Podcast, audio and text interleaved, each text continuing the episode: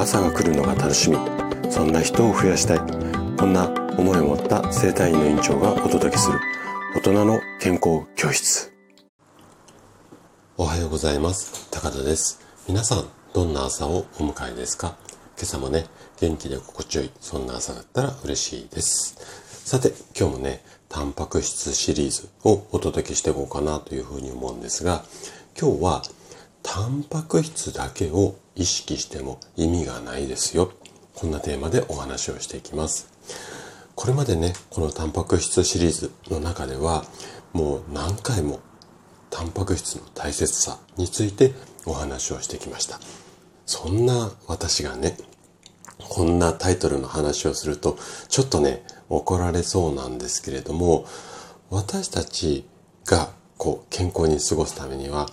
タンパク質だけを意識しても意味がないんですね。今日はその理由について詳しくお話をしていきます。ぜひ最後まで楽しんで聞いていただけると嬉しいです。じゃあ早速本題に入っていきましょう。私たちがね、こう健康に過ごすためには糖質であったり脂質であったりタンパク質これを三大栄養素なんて言ったりしますけれどもこの全てが大切になります。で今はタンパク質シリーズとしてお伝えはしているんですがもう3つの栄養素それ以外の脂質だったり糖質これも踏まえて全てが大切。でねこの3つが大切だと言われるゆえにはこの3つ全てがね体を作る材料となってまたこう体を動かすエネルギーエネルギー源ともなるからなんですね。でこの3つ三大栄養素をスムーズに動く動かすための潤滑剤っていう、まあ、うん、オイルみたいなものがあるんですね。これがビタミンとミネラルです。なので、この三大栄養素、糖質、脂質、タンパク質だけが揃っていても、このビタミンとミネラルが加わってないとスムーズに回っていかない。こんな仕組みが体の中に備わっています。で、この5つ、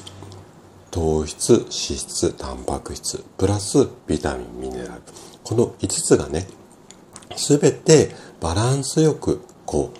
体の中にないと、私たちっていうのは健康に過ごすことができないんですよ。で、例えばね、タンパク質を十分にとっていたとしても、ビタミンとかミネラル、これがね、足らなければ、体調は整いづらくなります。でね、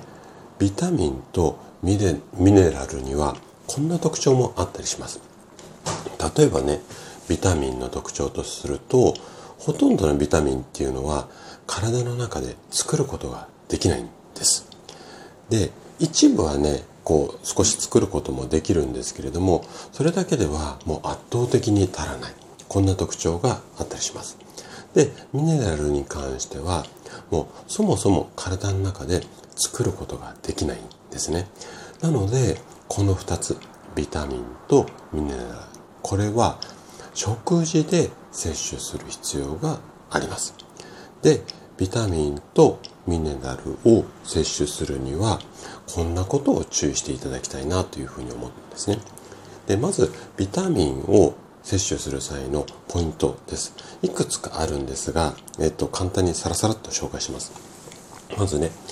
13種類ビタミンっていうのはあるんですけども、その13種類すべてね、こう体には欠かせないものになっています。で、中でも意識したいのが、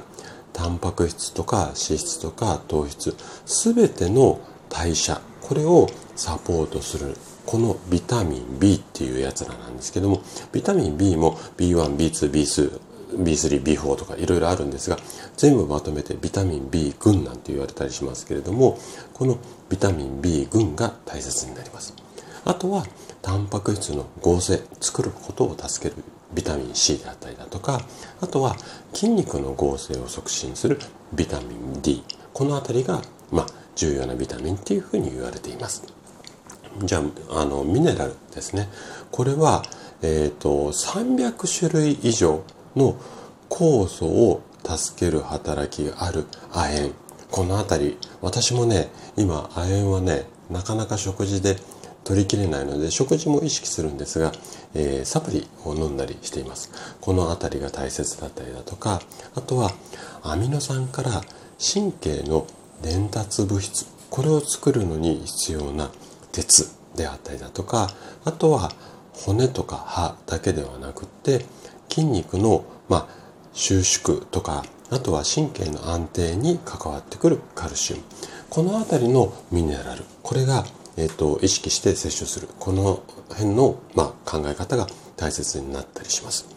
まあ、こういったことで、まあ、タンパク質はもちろんすごく大切なんですが、これ以外の5大栄養素、タンパク質もいうんと含めた5大栄養素、この辺りのバランスも意識するようにしていただけると嬉しいです。はい。ということで、今日も最後まで聞いていただきありがとうございました。番組の感想などね、お気軽にコメントいただけたら嬉しいです。それでは明日の朝7時にまたお会いしましょう。今日も素敵な一日をお過ごしください。